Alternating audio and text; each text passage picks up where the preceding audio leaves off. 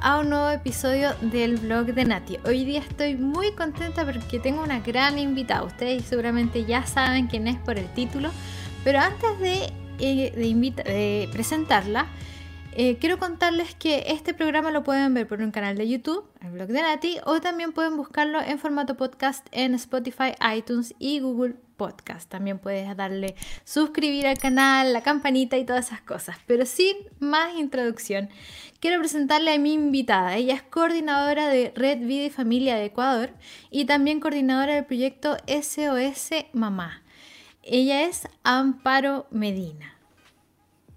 ¿Qué tal? Muy buenas noches, qué alegría y sobre todo a los tiempos en, Chile, aunque sea a nivel virtual, qué alegría, Nati, sé del trabajo que hace tu madre también, así que poder estar frente a una familia que se dedica a todo esto, la verdad es que es un honor para mí. Gracias por la invitación. El honor es mío, tengo un gran agrado y me enteré por ahí que soy pionera en invitarte en programa en Chile. Sí que puedas estar aquí físicamente, pero ya gracias a la tecnología es como si lo estuvieras. Así que muchas gracias por apartar este tiempo y por poder compartir con nosotros. Pero Puede ser que haya gente, yo creo que mucha gente sabe quién eres tú, pero puede ser que haya gente que vea este programa y que no te conozca bien. Entonces, ¿tú nos puedes contar un poco de tu historia? ¿Quién es Amparo Medina? ¿Cómo llegó a ser la coordinadora de Red Vida y Familia? Bueno, mira, eh, yo soy mamá, soy mamá de tres hijos, soy abuela. Eh, hace un año, ya van a ser dos años, mi nieto va a cumplir dos años.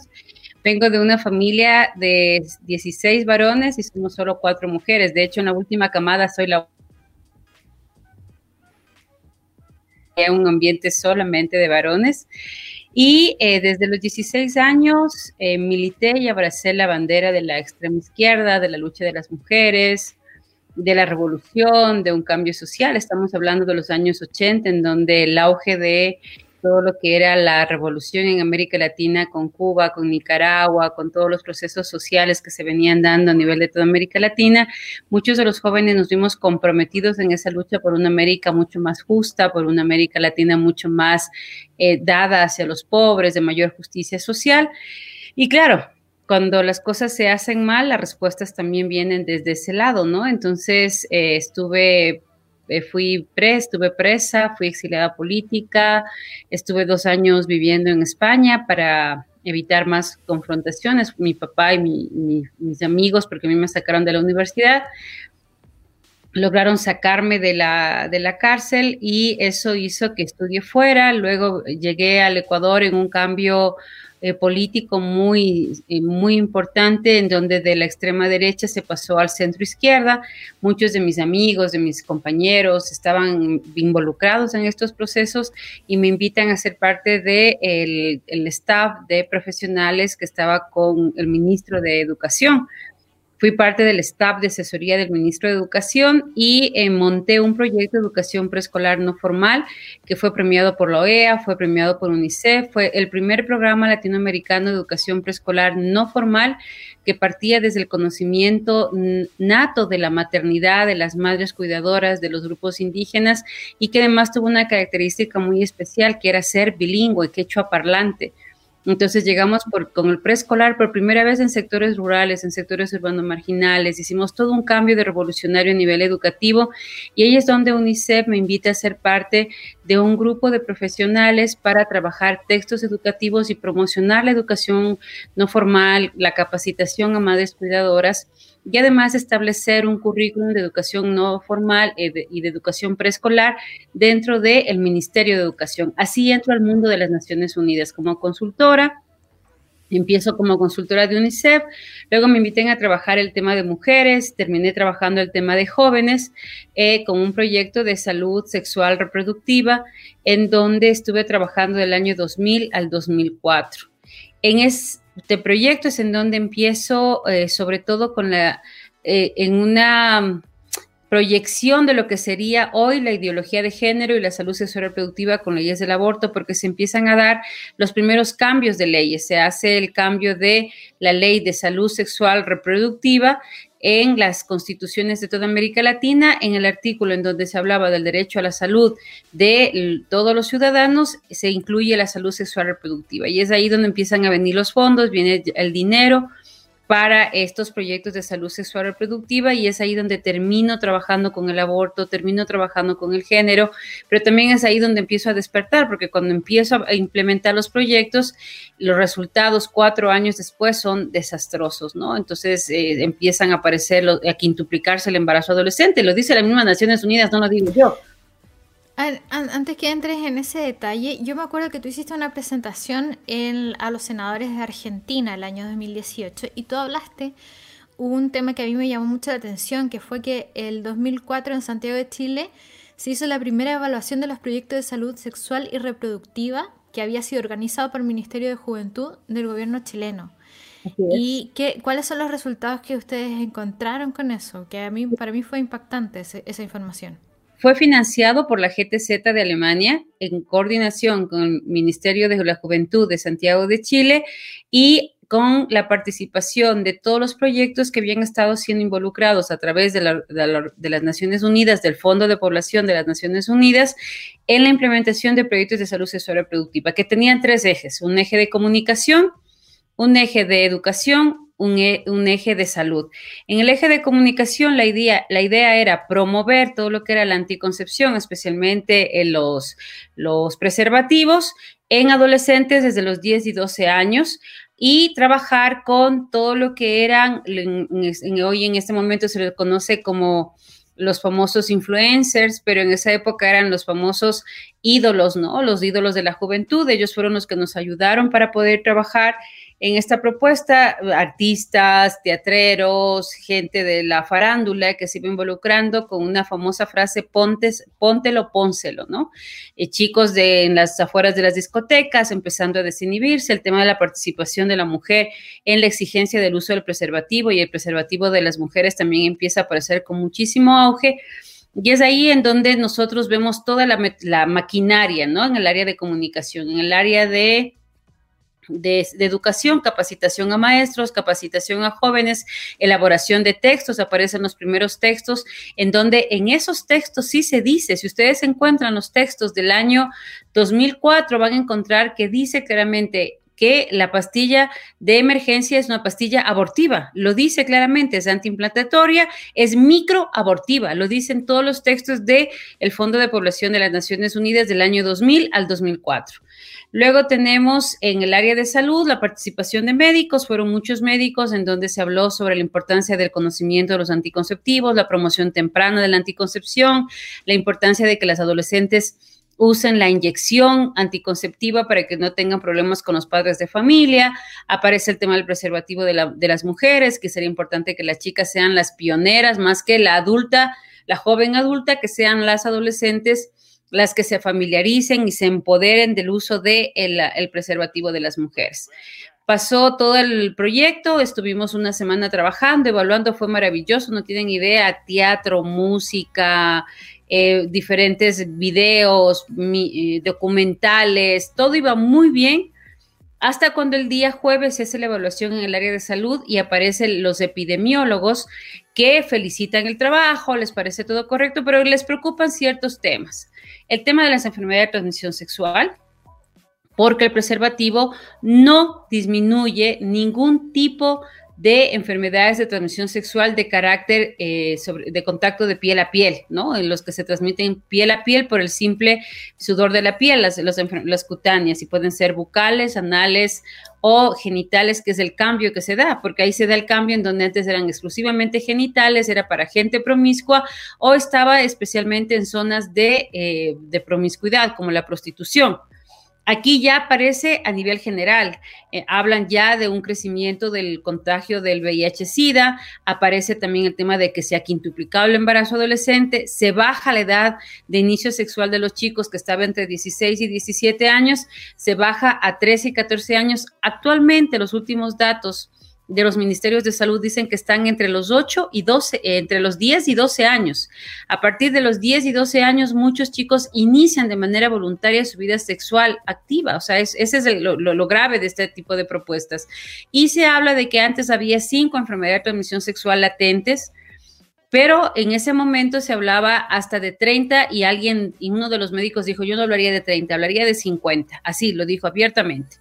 Pero se habla de 20 a 30 enfermedades de transmisión sexual latentes en América Latina y se hace la relación del virus del papiloma humano con el cáncer de útero, se hace la relación de la clamidia con la infertilidad de por vida de la mujer, se hace eh, una, un análisis sobre el virus del papiloma humano y el herpes a nivel inclusive de, un, de una causa odontológica de un contacto y que los odontólogos también estaban preocupados sobre el tema. Es decir, al final, después de toda la exuberancia que hubo, después de toda la grandiosidad del evento, claro, todo era una pantomima, porque dices, mira, tanta, tanto teatro, tanta música, tanto anticonceptivo, te estoy hablando que habíamos llevado toneladas, toneladas de anticonceptivos a las escuelas, a los colegios, veíamos que todo era, todo funcionaba perfectamente hasta cuando médicamente, científicamente, esta propuesta no funciona y estaba dañando y destruyendo la vida de jóvenes y adolescentes. Sin embargo, lo que vemos hoy día nosotros, si nosotros revisamos la información que hay de la UNICEF, de la ONU y otras organizaciones internacionales, no hay una disminución de este tipo de educación, ¿verdad? O sea, vemos que siguen impulsando este tipo, esta forma de, educación sexual que tiene que ver con, el, tema, de anticonceptivo y esas cosas. De hecho, nosotros en Chile en este momento estamos ah, eh, viendo un tema en el en la Cámara de Diputados sobre educación sexual integral. Y, si bien esta forma de educar no ha funcionado a lo largo de la historia de todo lo que tú estás contando y esto sigue avanzando y siguen aumentando las enfermedades de transmisión sexual, siguen aumentando los embarazos adolescentes, sin embargo, no hay nadie que diga, ¿sabes qué? Detengámonos, esto no está funcionando, sino que seguimos avanzando en este tipo de política. Así es, mira, nosotros nos quedamos con la misma preocupación tuya. De hecho, comenzamos a investigar y varios de nuestros compañeros decían, algo está pasando, o sea, algo tenemos que hacer porque esto definitivamente no está funcionando. Y eh, hicimos un pequeño eh, análisis y una evaluación con jóvenes que habían vivido ya la propuesta. Fuimos a colegios, fuimos a instituciones donde nosotros habíamos estado participando y la, sorpresa fue brutal por tres cosas. La primera, ya teníamos víctimas de la, de la propuesta, teníamos chicos que estaban ya contagiados de una enfermedad de transmisión sexual. Estoy hablando de cuatro años después. Imagínate lo que significa esto diez años después. Cuatro años después, eh, lo que nos dice los jóvenes era, yo no sabía, a mí nadie me lo dijo, si yo no sabía que me iba a contagiar con o sin preservativo, yo no sabía que los anticonceptivos no ayudaban a evitar ningún tipo de anticoncepción, a mí nadie me dijo que la primera relación o con o sin preservativo me podía enfermar o me podía embarazar, es decir, había todo un, enfrentamiento con la maternidad. Todo el mundo le tenía miedo a la maternidad, todo el mundo tenía miedo a embarazarse, pero la sorpresa era que estaban contagiados de una enfermedad de transmisión sexual que era irreversible o contagiados de una enfermedad de transmisión sexual que le iba a causar problemas en su vida sexual o tenían ya daños por las enfermedades anales que estaban viviendo, tenían hemorroides, empezaban a tener problemas en el momento de ir al baño, eh, tenían infecciones a nivel de lo, del aparato genital masculino o femenino, algunas tenían dolores de útero por el tipo de elementos que se les pide que usen en las relaciones del mismo sexo de las mujeres, de las relaciones lésbicas, es decir, era todo una confusión para chicos de 14, 16, 17 años que decían, bueno, ustedes dijeron que no iba a pasar nada, que esto era seguro, que todo estaba bien y resulta que no está bien. Los padres de familia no sabían lo que estaba pasando, cómo es que mi hijo, la luz de mis ojos, que casi no sale a fiestas, que está en, casa, que es un niño de casa todavía, está contagiado de una enfermedad de transmisión sexual. Para nosotros, de que estamos hablando de la época que nacimos alrededor de los años 60, 70, para nosotros eso era incomprensible. O sea, para los que éramos eh, padres de hijos adolescentes, era totalmente absurdo porque la enfermedad de transmisión sexual era para la gente, ya te digo, de prostíbulo, gente de promiscuidad bastante fuerte. Entonces, para nosotros esto sí fue un golpe muy grande. Entonces empezamos a investigar, a trabajar y claro, el, todo apuntaba a un tema económico porque dices, a ver, si no está funcionando, si existen problemas el momento de la aplicación de la propuesta, si los jóvenes están confundidos frente a lo que están viviendo, están viviendo embarazos adolescentes, están viviendo abortos en adolescencia y están en una crisis emocional, el, índice de suicidios está creciendo, estamos haciendo mala tarea.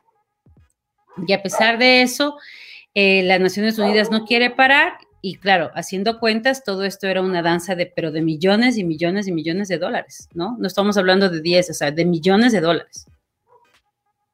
¿Cuál fue, cuál fue o qué fue lo que produjo el quiebre en ti para decir, esto no puede continuar, esto, no está bien? A ver. Que llegues a ser la coordinadora de vida y familia en Ecuador. Mira, hubieron tres momentos. El primer momento fue justo este que te digo, ¿no? Un quiebre totalmente racional, totalmente eh, comprobado, eh, científico, sociológico, antropológicamente, de que la propuesta estaba funcionando mal, el encontrarnos ya con víctimas que por culpa nuestra estaban ya viviendo una crisis de, de vida, muchos de esos irreversible, y empezamos a preguntarnos, hay que hacer algo, hay que trabajar en alguna cosa, tenemos que empezar a mirar otra propuesta. No necesariamente tiene que cruzar esto por decirles a los chicos, tengan sexo, no pasa nada, que esté el preservativo, usa a las mujeres que te dé la gana o mira, con que estés con anticonceptivo, deja que cualquier hombre venga y te use y si te embarazas, aborta, no pasa nada, es cuestión de unas dos o tres cositas y ya, mira, de verdad eh, decíamos, esto no está bien. Lo que hicimos en ese momento fue investigar, em, em, compenetrarnos mucho más. Como te digo, nos dimos cuenta que había millones de dólares de por medio y por el otro lado nos dimos cuenta que se podía hablar de asertividad, se podía hablar de proyección a futuro, se podía hablar de decisiones asertivas y se hablaba de liderazgo juvenil y que veíamos que eso sí funcionaba.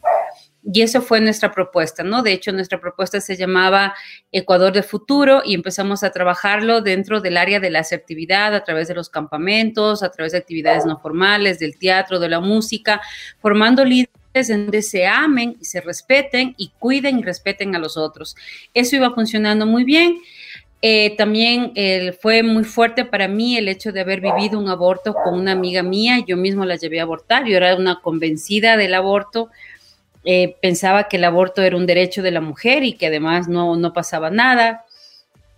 Cuando las Provida nos presentaban los fetos rotos o imágenes de fetos abortados, nos burlábamos y decíamos, mira, eso es mentira, eso es exageración, no puede ser así, las cosas no son así, no se puede manejar esta información de esta manera. Pero cuando entré al abortuario con mi amiga, estuve con ella, miré cómo ella llegó al abortuario, lo que ella vivió dentro del abortuario, cómo se desangró, cómo la aspiradora aspiró al bebé, la atención de ella el momento de ingresar al abortuario, el susto, el miedo y claro, la frialdad del otro lado, ¿no? De, de, mi lado no pasa nada, todo está bien, es el mejor médico de la ciudad, mira, en 40 minutos vas a salir, o sea, eh, todo eso, el momento que ves la sangre, el momento que ves lo que sufre la mujer, el momento que ves todos los aparatos que le entran a través del conducto vaginal a la, a la mujer, que le absorben, o sea, eso es desgarrador, o sea, no, no hay palabras para, para describir eso, te quedas fría, una mujer tirada en una cama, helada, cuando le cogí las manos era helada, ¿no? Y, y claro, la pregunta de ella fue, ¿dónde está mi hijo? ¿Cómo le puedes decir? Mira, se fue por el servicio higiénico del sitio donde estuvimos. Ahí yo aprendí tres lecciones. O sea, la primera, ninguna mujer. Yo hasta ahora me paro en las puertas de los abortorios hasta el día de hoy para ayudar a mujeres. Hasta el día de hoy ninguna mujer va con la sonrisa en los labios, feliz, como cuando te vas a un sitio que no te va a pasar nada. Todas llegan asustadas, angustiadas, desesperadas. Todas. Te das cuenta porque inclusive en la puerta del laboratorio eh, quiere entrar, no quiere entrar, entra, se coge del brazo y cuando tú le dices, ¿quieres información sobre el aborto? Se quedan frías y te dicen sí, porque no sabes de qué lado va. Y les empiezas a hablar del bebé, les ofreces una ecografía, les das acompañamiento y dicen, mira, no estás sola, yo te puedo ayudar. No te preocupes, no estás sola, ¿qué necesitas? Le das un abrazo, le entregas información de quién es el bebé, le ayudas con una ecografía, luego le das la ropita del bebé y todos te dicen sí. Entonces, claro, eh, lo otro es lo que vive la mujer, o sea, ¿por qué no le dicen a la mujer todo lo que vive? Y lo tercero fue ya eh, todo, un, todo un tema de un encuentro espiritual, de, una, de un proceso de conversión, de un encuentro eh, que yo la verdad no lo esperaba, no lo pedí, pero que entiendo que es también por el amor, por el amor de un abuelo que me amó en la vida y me amó en la muerte. Fui la nieta mimada de mi abuelo. Como te dije, soy la, la única nieta mujer de toda la camada última. Mi, mi prima, la mayor, me pasa casi con 12 años. Entonces, claro, para mí era una diferencia abismal y los demás éramos solo varones y yo era la única mujer. Entonces, este abuelo antes de morir me hace una promesa que era rezar por mí eh, para encontrarme con él en el cielo, porque me decía, yo no me voy, solo me adelanto, yo no me cansaré de rezar por ti hasta encontrarnos juntos en la cena del Cordero. Yo no quería ser provida, ¿eh? o sea, yo decía, mira, me voy a dedicar a otra cosa, ayudar a cualquiera cosa, pero el Señor me fue poniendo aquí. Eh, hubo una reunión en el Tribunal de Constitucional sobre la pastilla de emergencia justamente, y yo tenía los documentos que te digo que decían que la pastilla de emergencia era abortiva, microabortiva, lo decía literalmente. Llevé sus documentos, me presenté, un padrecito que estaba por ahí me dijo, ay, me tienen que ayudar, mire, estamos con la ley del aborto. Entonces dije, ya, bueno, no se preocupen, yo les ayudo y ya me voy. ¿En, Ecuador, ¿En Ecuador el aborto es legal? no. no. Gracias a Dios no, pero está despenalizado desde hace 70 años. No hemos podido revertir la ley, pero ha habido, cada año hay dos, tres intentos por los grupos abortistas, cada vez se vuelven muy, más agresivas. El año pasado tuvimos como 10 propuestas de aborto y este año ya llevamos por la quinta o sexta propuesta buscando legalizar el aborto. Ahorita hicieron lo mismo que querían hacer en México, llegar a la, Corte Suprema de Justicia. Y ahorita estamos justamente en eso. Tenemos un proyecto de, una demanda en la Corte de Justicia en donde eh, la ley de aborto de aquí del Ecuador dice que en caso de que una mujer idiota o demente haya sido violada, lo dice así, o cuando corra, corra peligro la madre, pero tiene un montón de candados legales y yo creo que no han llegado ni a 18 las mujeres que en estos 70 años acogiéndose a ese propuesto han abortado. Es grave, pero digamos que no ha sido como una puerta grande para el aborto. De hecho, una, una, de las cosas que a mí me ha llamado la atención en este tiempo de coronavirus es que, es que vemos cómo las agendas de los distintos países latinoamericanos siguen avanzando en temas de esta agenda progresista, por llamarlo así, sean temas de género, aborto. Y cuando pasó todo lo que ocurrió en, en Ecuador, en el mes de abril con el coronavirus, se hizo un plan de respuesta humanitaria COVID-19 para el Ecuador y tenía un ítem que se llamaba salud sexual y reproductiva y salud materna, neonatal e infantil. Y en el objetivo 2 decía fortalecer las capacidades de prevención y respuesta en salud sexual reproductiva a través de la implementación del paquete inicial mínimo de servicio con, el, con énfasis en atención primaria. Y el, objetivo que se buscaba con esto era sensibilizar y capacitar al personal de salud para que en el marco de los derechos de las mujeres y adolescentes se implementen el paquete inicial de servicios mínimos PMS, salud materna y complicaciones maternos neonatales, accesos a anticoncepción, incluida anticoncepción de emergencia, aborto seguro legal y la atención posterior al aborto prevención de IETS, VIH y manejo clínico de violencia sexual. O sea, eso era lo que estaba buscando la ONU con este, dentro de las otras propuestas que tenía, ¿cierto? Porque lo, lo meten entre medio de cosas. Eh, de este plan de respuesta humanitaria cuando estaban en el, peor momento de la crisis de coronavirus. Y vemos que esto es algo que se va repitiendo en distintos países. En Chile, por ejemplo, que nosotros estamos en una, en una crisis hace un montón de tiempo, en un conflicto político, ¿cierto? Desde, lo, desde el 18 de octubre y además también estamos con el tema coronavirus y todo lo que eso conlleva. Y nosotros estamos viendo en el Congreso que se está tratando de impulsar el proyecto de ley de educación sexual integral, el ESI, y también vemos cómo están tratando de establecer el sistema de garantía de la niñez, que tratan de garantizar derechos eh, de los niños, como el principio de autonomía progresiva, em, derecho a la identidad de género, a la vida privada de los niños y ese tipo de cosas. Y en México, esta semana, también se estaba esperando el fallo, como dices tú, de la Corte Suprema, ¿cierto? Para ver si eh, se aprobaba un amparo sobre el aborto en Veracruz, que es uno de los estados más conservadores de, México y que, eh, gracias a Dios, eh, la Corte Suprema rechazó el amparo. Pero vemos cómo distintas organizaciones eh, o los mismos eh, gobiernos siguen tratando de meter esta agenda en medio de una crisis que, que ha preocupado a todo el mundo, que deberíamos estar todos enfocados en otras cosas y no en estas cosas que en este momento son más que secundarias, ¿no?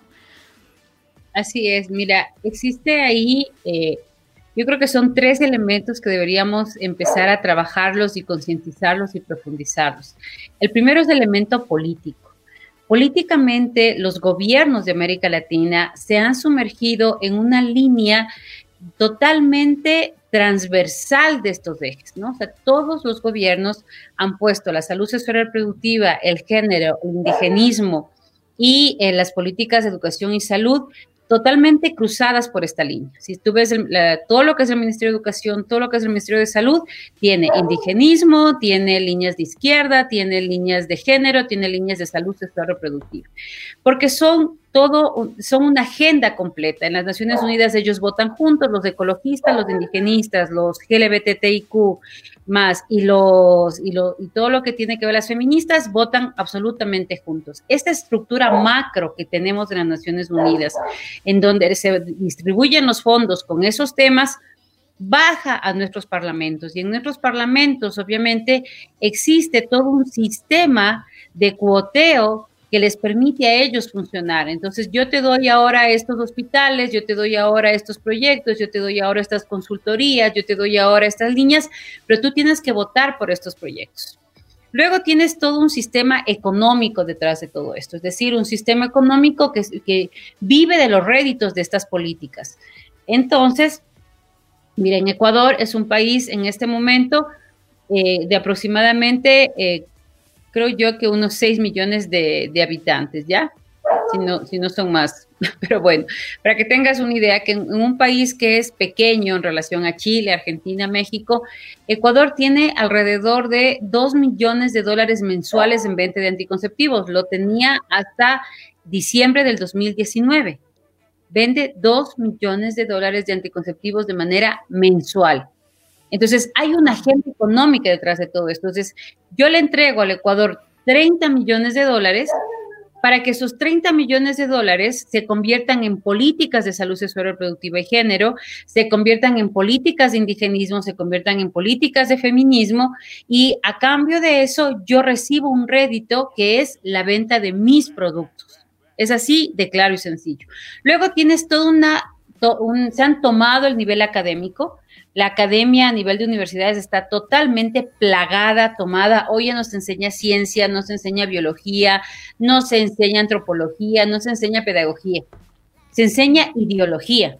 Por eso tú ves los medios de comunicación actuales ya no comunican, difunden una ideología, ¿no? Entonces, hablan del aborto sin siquiera saber lo que es el aborto. Entonces, tú les ves a las súper, hiper de, las de la imagen influencer de televisión, de las redes sociales, que habla del aborto de pobrecita la mujer eh, violada, le vamos a dar el aborto. Pobrecita las mujeres pobres, hay que darles el aborto. Pobrecita la mujer maltratada, hay que darles el aborto. Dice, oiga, si el aborto solucionara algo en la vida, Estados Unidos sería el país más feliz del mundo y las mujeres ni siquiera vivirían violencia.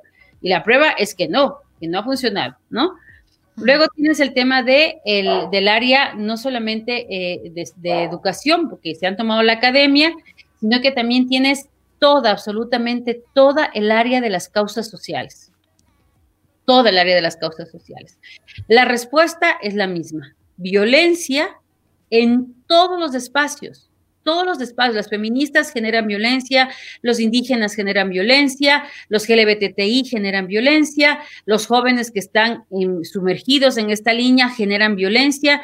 ¿Por qué? Porque la violencia les da a ellos la posibilidad de generar caos social y el caos social les permite lo que están haciendo ahora. Yo genero el caos social a través de un virus que lo ha hecho China, lo ha hecho ahora sin permiso de los demás y por eso es el gran caos que está, que está viviendo, pero ha hecho lo que están haciendo los demás, ¿no?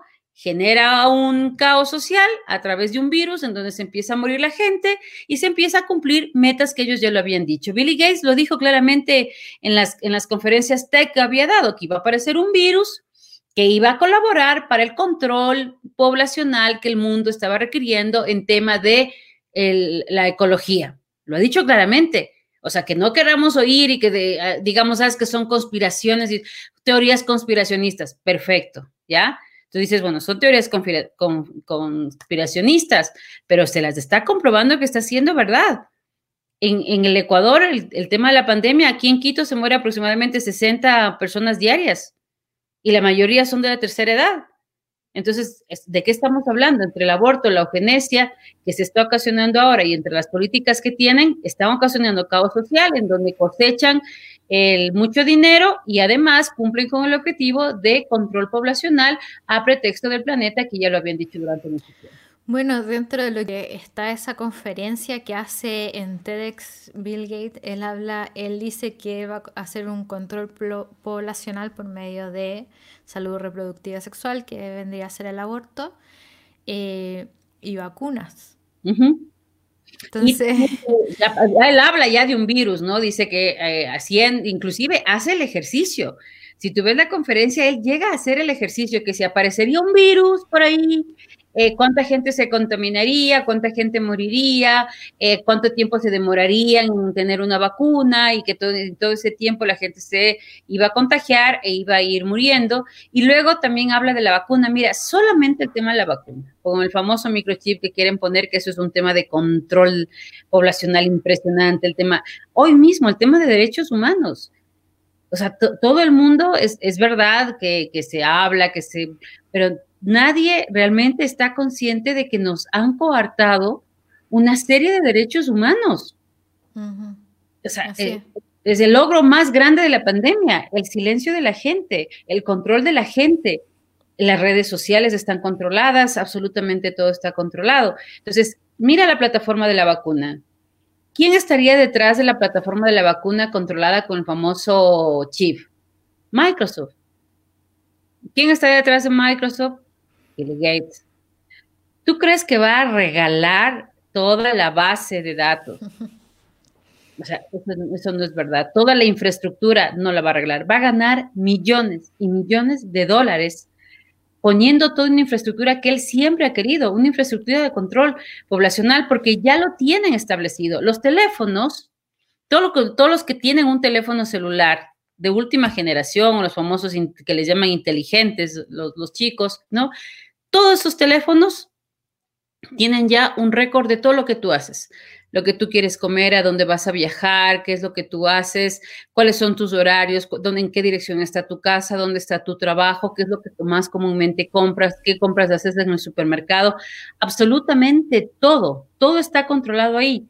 ¿Cuál es la diferencia? Que el momento en que yo apago este cacharro, les apago la información en general, porque hoy con toda la tecnología apagado, no apagado, igual pueden sacar información. Pero por último uno puede dejar el aparato en la casa. Tal Pero con, un chip puesto en, nuestro cuerpo ya no hay nada más que hacer. Y es, como, es el cambio que se está haciendo. Se ha perdido el concepto de libertad, de lo que significa y el valor de la libertad y estamos entregando nuestra libertad a cambio de seguridad y eso es gravísimo. Porque ¿dónde va a estar el límite? Porque finalmente, como dices tú, estos aparatos traen el registro de todo lo que hacemos y se supone que se usa eh, para, para la publicidad y ese tipo de cosas, pero ¿quién nos asegura que no se van a mal usar esa información y por qué nosotros deberíamos permitir que por, por excusas de la publicidad que nos vendan cosas que son más ad hoc a lo que nosotros necesitamos, tenemos que permitir que, que violen nuestra, nuestra privacidad y nuestra libertad. Así es, mira, acuérdate el último juicio que se le hizo a este muchacho dueño de Facebook, ¿no? El problema era justamente el poder de la información que tiene en sus manos, de información privada que, que, de una u otra manera le hemos endosado a él con todo, lo, con todo lo que publicamos y con todo lo que decimos, desde las fotos de nuestros hijos, pasando por un montón de situaciones que muchos de, mucha gente, inclusive de manera privada y, totalmente eh, íntima, ¿no? Que, que, que, han puesto ahora. Y luego tienes también todo este, este proceso de de un silenciamiento de la gente, ¿no? O sea, eh, no solamente sumido, sino que te han silenciado. Y esto sí tiene mucho que ver con el tema del control poblacional que tanto nos han dicho. O sea, no solamente es evitar que nos reproduzcamos, no es solamente promiscuir a los chicos, no solamente es cambiarles la identidad, romperles la identidad ya no nacen ni hombres ni mujeres, sino que pueden decidir qué quieren ser. No cruza solamente por el hecho de que eh, te contaminen el cuerpo, porque si no contamina el planeta, pero a la mujer échele hormonas que da miedo, hacia los chicos quieren ser mujeres castreles y las mujeres quieren ser hombres ampúteles, o sea, todo un desastre a nivel de identidad, a nivel de respeto, a nivel de autoestima, a nivel de autoconocimiento, o sea, todo eso cero, ¿no? Pero ahora han dado un paso más. Y es el hecho de que van a controlarte a dónde quieres ir, porque si tú no tienes la vacuna, supuestamente eres un ente contaminador. Entonces, esta vacuna y este chip y esta plataforma tecnológica que quieren implementar, lo que hará es decir, bueno, sabes que tú, Nati, no tienes la vacuna, no puedes entrar a esta discoteca, no puedes entrar a este salón, no puedes viajar, no puedes ir a la universidad, no puedes estudiar, no puedes estar en contacto con tanta gente porque no te has sometido a este sistema. Luego tienes todo el tema de remedios alternativos, ¿no? Yo no defiendo ninguno de los remedios alternativos, cada uno es libre de usar lo que quiere. Pero cada vez que aparece un, nombre de un medicamento alternativo, clorixequina, como se pronuncia eso, el MMS, el dióxido de cloro, todo ese momento se arma, o sea, todo el mundo viene al ataque, los medios de comunicación, las farmacéuticas, los médicos y todo, dices, oiga, la medicina alternativa está desde nuestros antepasados la abuelita no curaba el dolor del estómago con una pastilla, curaba, con un agua de remedio, con un plasto y con cosas de esas. Mm. Deje a la gente que use lo que quiera usar. Bueno, sí, sin ir más lejos, yo este fin de semana vi una publicación que se hizo fue en realidad fue el lunes, perdón, no fue el fin de semana. El día lunes se hizo una conferencia de prensa de una agrupación de médicos en Estados Unidos que se llama America's Frontline Doctors y, habló una médico que se llama Estela Immanuel, que es africana. Ella eh, estudió, ella dice ahí que ella estudió en Nigeria, en donde trataban enfermos de malaria con la hidrox o hidroxicloroquina. es, difícil el nombre.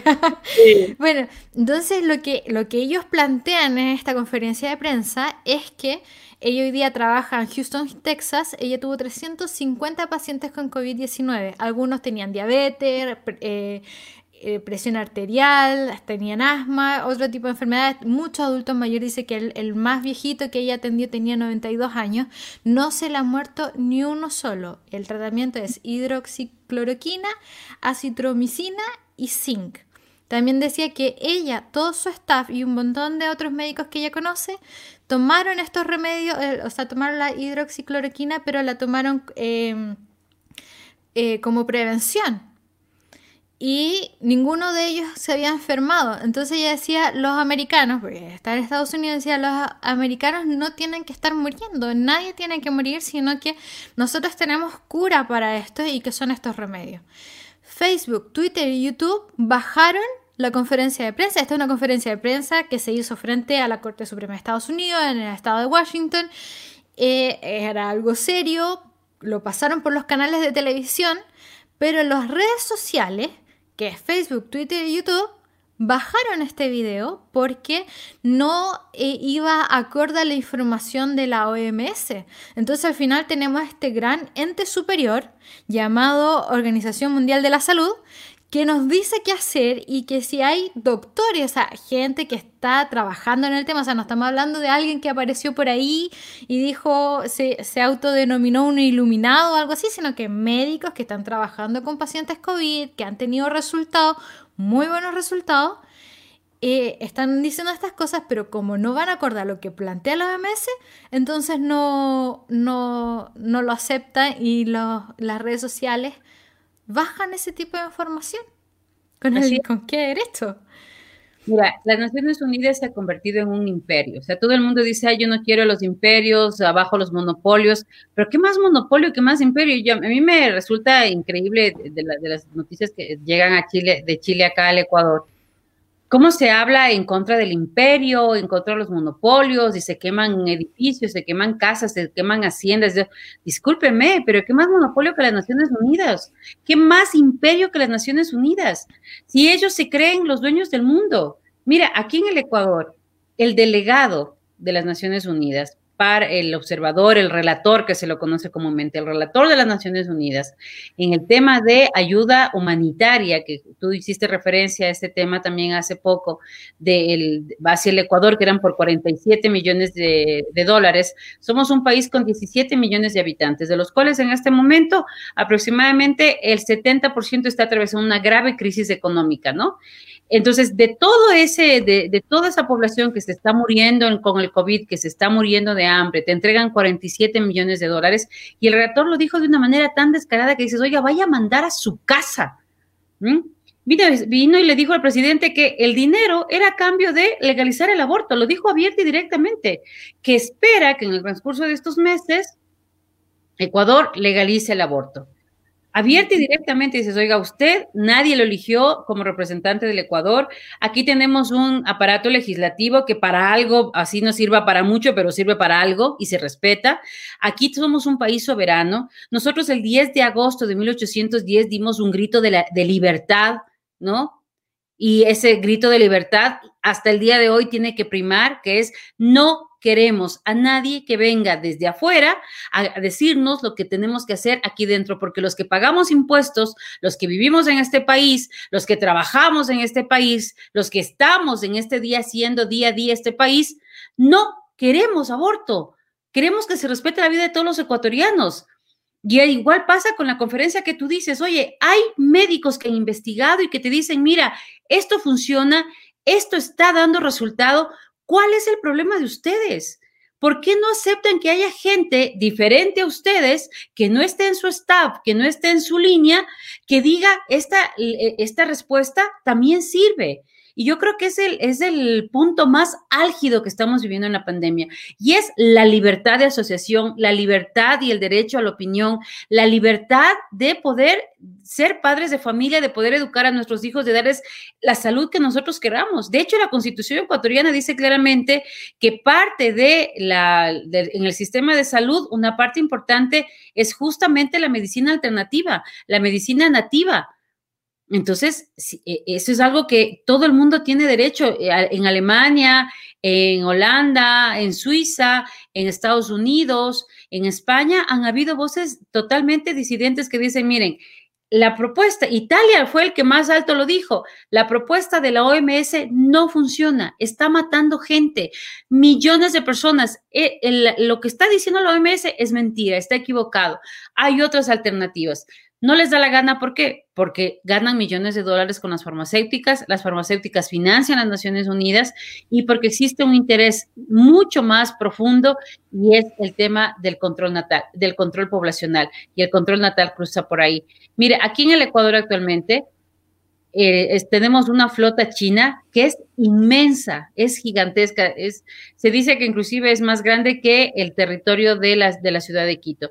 Esa flota china está acabando, acabando con la riqueza marina de la Galápagos, que es, que es total, es patrimonio de la humanidad, que tiene un montón de leyes encima. El gobierno ecuatoriano no, lo no le dice nada. ¿Por qué? Porque está amparado en no sé qué decreto, en no sé qué acuerdo con las Naciones Unidas y que además está, en un, está fuera del, de la, del límite marítimo, pero sin embargo las mangueras que están por abajo cruzan el límite marino. Pero las Naciones Unidas dice que no hay que decir nada, el dinero de por medio que pone China a los países de América Latina hay que, hay que obedecer, entonces no hay que decir nada ese es el verdadero imperio y ese es el verdadero problema que atraviesa América Latina y es ahí donde tenemos que empezar a trabajar. Y es preocupante que estas organizaciones internacionales están muy bien asociadas, al parecer, que eso es lo que más ha visto este último tiempo, con el gobierno comunista chino. Entonces, ¿qué tipo de imperio también pues, estamos teniendo? Hay una noticia que yo me encontré hace unos días y eh, el titular era el siguiente, dice... Con una fuerte iniciativa privada y rechazando las medidas de la OMS, Guayaquil venció el COVID-19.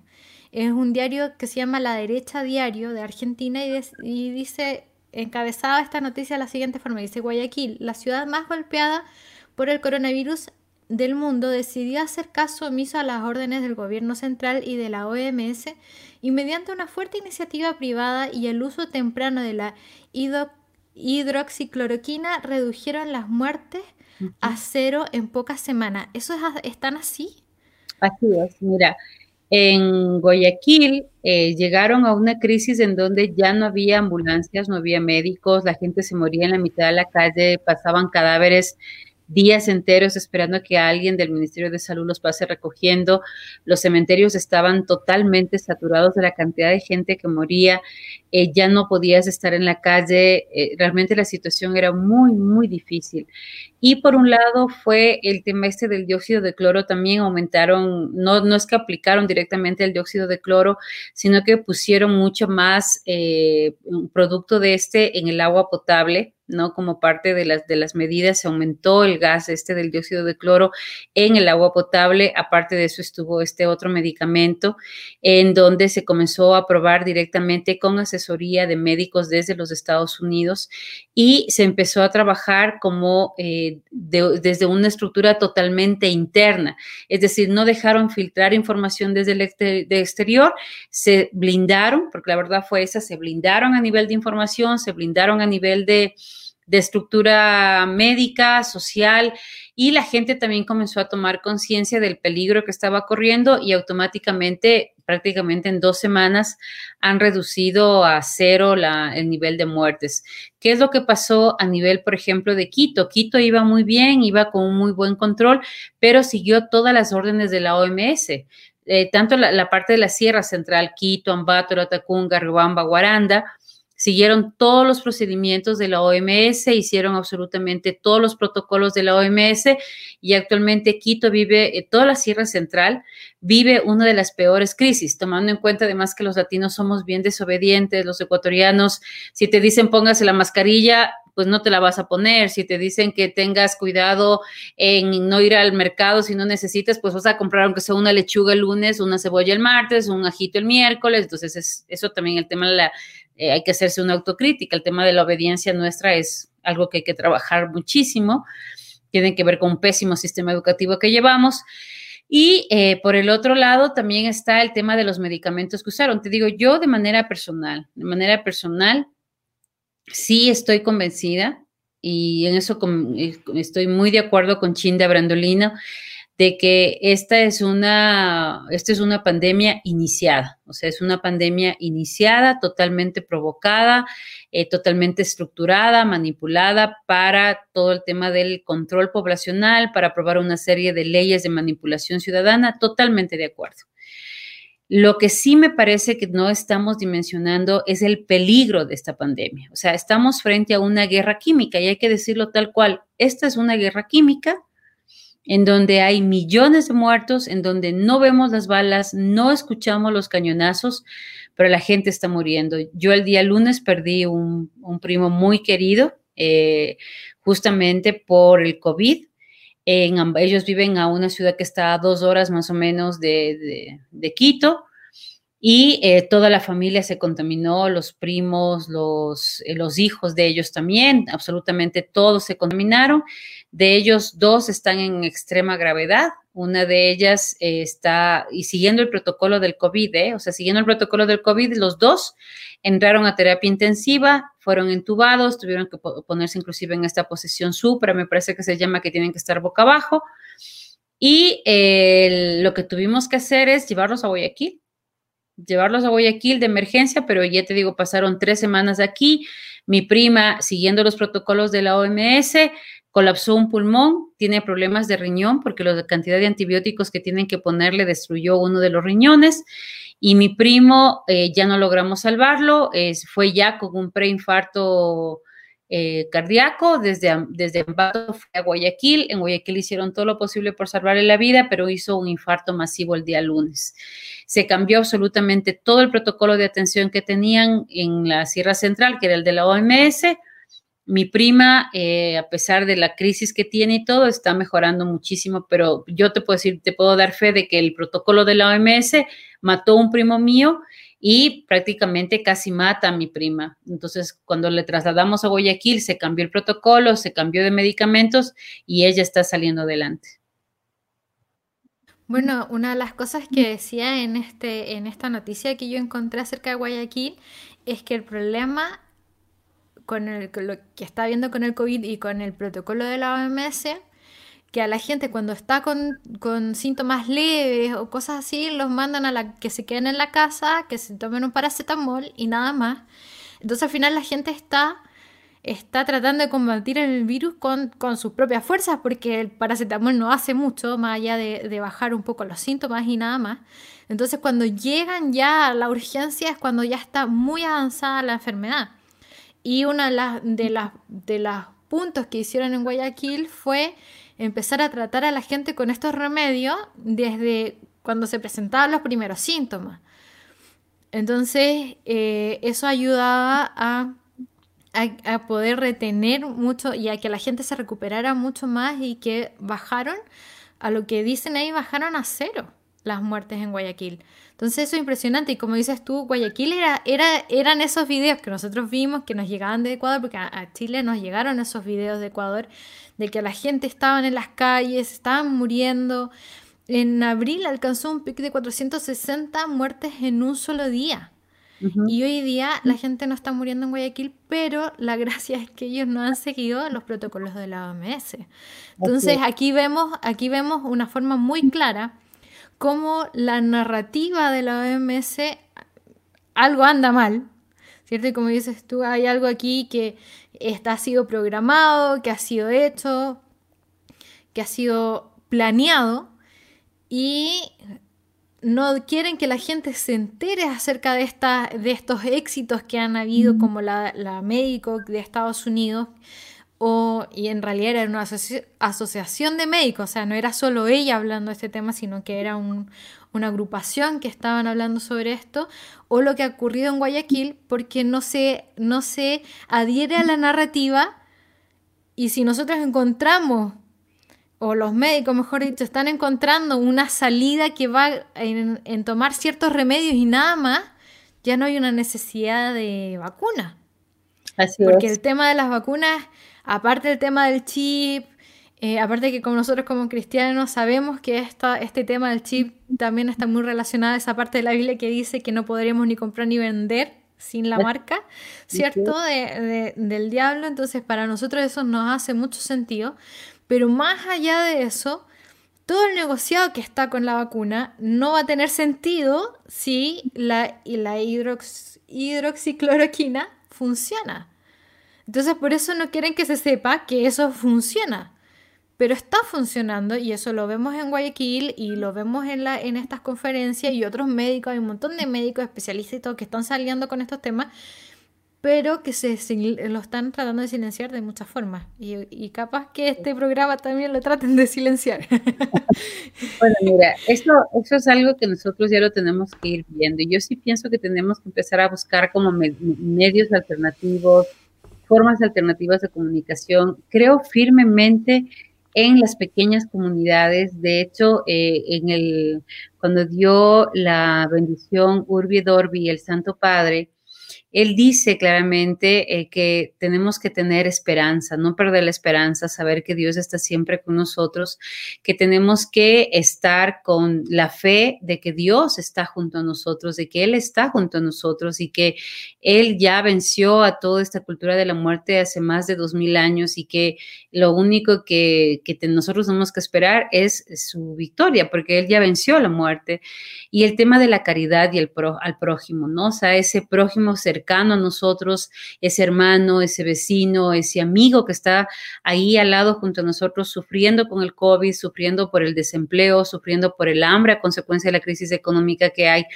Yo creo que esa caridad y esa cercanía que nosotros tenemos que tener frente a ese otro es justamente también en el tema de formarle frente a lo que está pasando, pero también ayudarle a darle información, porque mucha gente no sabe. Yo leía, eh, me parece que fue ayer, el informe este de las alcaldías de Bolivia que estaban probando con el dióxido de cloro y el éxito que habían tenido prácticamente ya esas, esas alcaldías que estaban suministrando este dióxido de cloro prácticamente estaban con COVID-0 y que los contagios habían reducido y no solamente eso, sino que mucha gente estaba prácticamente ya en su vida normal, en su vida cotidiana, a pesar de haber estado contagiado, haber estado muy grave, se recuperaron muy rápido, ¿no?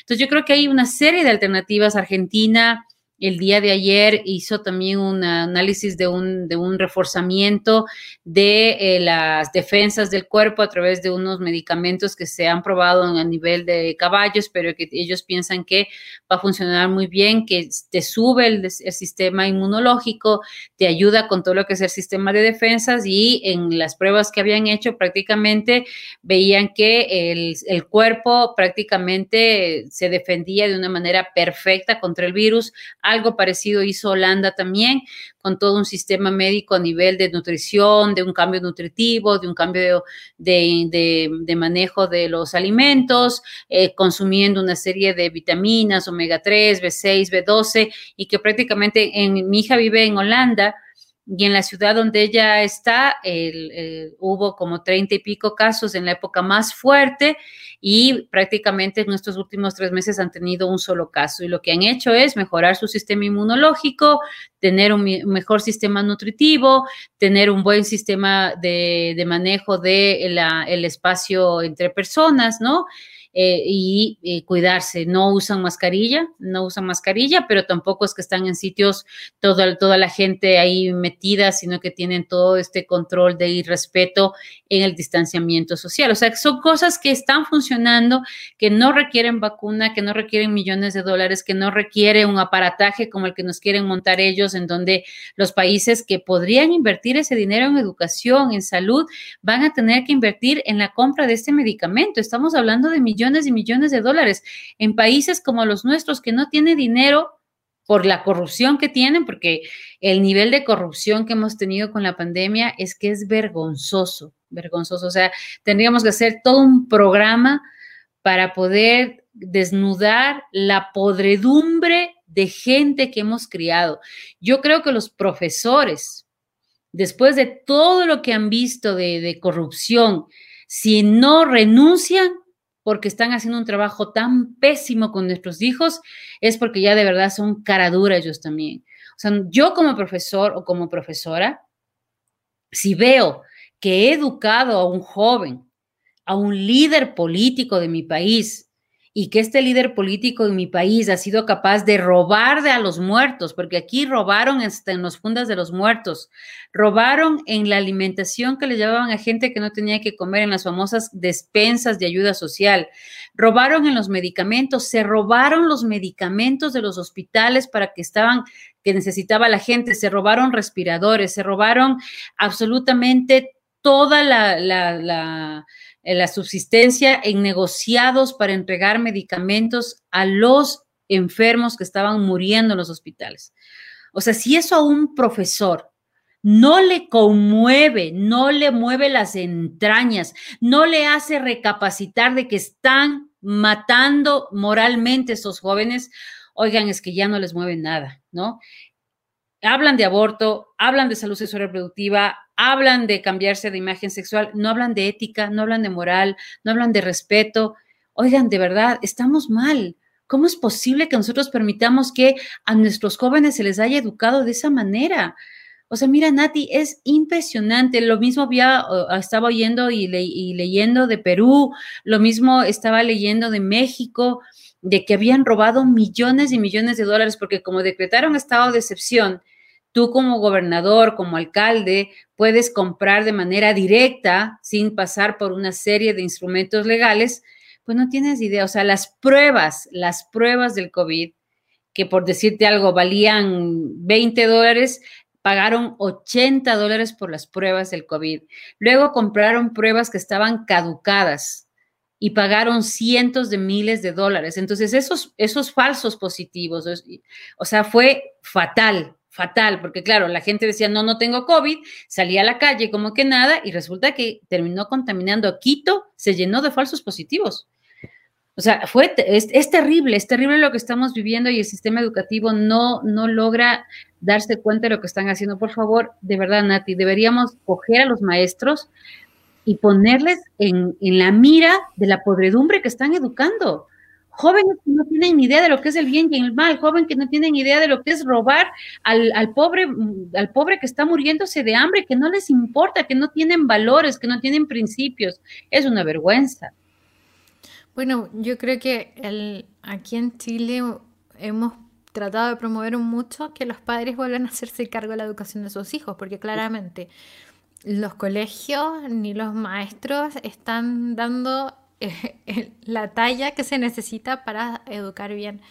Y, creo que eh, es algo que nunca se le debió haber quitado a los padres. O sea, a los primeros responsables son los mismos padres en que descansaron en los colegios, descansaron en el sistema educativo para eh, que sus hijos fueran educados. Y estamos viendo las consecuencias de todo eso y de cómo cada vez los, niños están recibiendo mucho más basura, mucha ideología, como decías tú al inicio, ¿cierto? Que ya no es, no es formar a las personas, sino que es llenarlos de ideologías y por eso hoy día tenemos la ideología metida en todas partes y sin que nadie se cuestione demasiado al respecto. O sea, hay un montón de gente defendiendo las cosas más absurdas. Este fin de semana eh, se hizo una campaña en contra de, la ESI y el nivel de respuesta que uno recibe es impresionante. Es de verdad, llega a ser abismante pensar que mucha gente, bueno, hay muchos bots. En Twitter hay muchos bots y uno no sabe si realmente son personas reales o están programadas, pero incluso si alguien la programó, es impresionante que gente piense de esa forma. Por ejemplo, eh, eh, un, ejemplo gráfico, yo hablé sobre, sobre el tema de la masturbación en niños pequeños y alguien me respondió, oye, si los niños a los 7 años ya han visto pornografía, perdón, ¿en qué mundo vives? ¿En qué mundo eso es real? Entonces, eh, y si eso está siendo real, está haciendo un abuso de menores. O sea, si realmente tú conoces a un niño de 7 años que ya le han mostrado pornografía, por favor avísanos y que, y que se haga la denuncia, porque es un abuso de menores. Pero eh, te salen con argumentos que uno dice, eh, ¿qué, está pasando? ¿Cómo pueden pensar de esa manera? ¿Qué, tienen en la cabeza que llegan a dar argumentos que son absurdos y, que rayan en el abuso? O en, la depravación. Entonces, bueno, por eso los padres tienen que hacerse cargo de sus hijos, los padres tienen que eh, enseñarles valores, enseñarles principios y cuidar y vigilar mucho lo que los colegios están enseñando, porque este es el, tipo de generación que después salen eh, de esos colegios. Así que bueno, el tiempo se nos ha ido volando, Amparo. Así que la gente, para la gente que quiere seguirte, ¿cómo puede seguirte? ¿Dónde te puede encontrar? A ver, eh, yo tenía una página muy grande de Facebook, tenía como 60 mil seguidores, pero Facebook se, ha encargado de cerrarla. Tengo una parecida que se llama Amparito Medina eh, en Facebook, tengo otra que es Amparo-Medina en Twitter y otra que es eh, Feminista Provida en Instagram. esas son las tres eh, redes sociales con las que me pueden seguir y, podemos consultar. Y yo creo que es importante lo que tú has dicho. Si no nos damos cuenta la responsabilidad que tenemos como padres de familia frente a la educación de nuestros hijos, no tienes idea el daño que les están haciendo. Nosotros eh, a nivel de, proyectos estamos atendiendo muchos casos de jóvenes que vienen destrozados después de vivir relaciones homosexuales, con atracción al mismo sexo. Nosotros donamos pañales de adulto para jóvenes que tienen incontinencia fecal después de años de haber vivido relaciones homosexuales. Ayuda a jóvenes mujeres que por todos los aparatos que utilizan para sus relaciones lésbicas se han contaminado de virus de papiloma humano, se han contaminado de herpes a nivel bucal, sobre todo a nivel de laringe, de faringe, de dientes que necesitan tratamientos ya bastante, bastante eh, minuciosos y profesionales. estamos acompañamiento, acompañando a mujeres que tienen síndrome posaborto, con intentos de suicidio, con problemas emocionales de violencia, de agresividad súper fuertes. Todo eso es consecuencia justamente de una vivencia en función de una ideología que lo único que hace es matar a nuestros hijos. Yo creo que si, como tú decías hace un rato, Nati, no tomamos la responsabilidad de educar a nuestros hijos y de asumir la responsabilidad de ser los primeros y principales educadores, vamos a llorar sangre. Literalmente vamos a llorar sangre porque las consecuencias de lo que estos muchachos terminan viviendo, de las consecuencias físicas, emocionales, de lo que ellos viven, son inenarrables. Entonces, cuidemos a nuestros hijos y hagámonos responsables de su vida, de su educación, de su salud. Y qué bueno que la pandemia haya acabado con el sistema formal, porque me parece importantísimo que los hijos vuelvan al cuidado de la casa y que hoy se hable del homeschooling como una alternativa válida y totalmente oportuna para salvar la vida de nuestros hijos. Así es. Bueno, muchas gracias Amparo por este tiempo, por poder haber, haber, conversado todas estas cosas. Creo que va a ser un programa muy interesante para todos aquellos que vean con mucha información.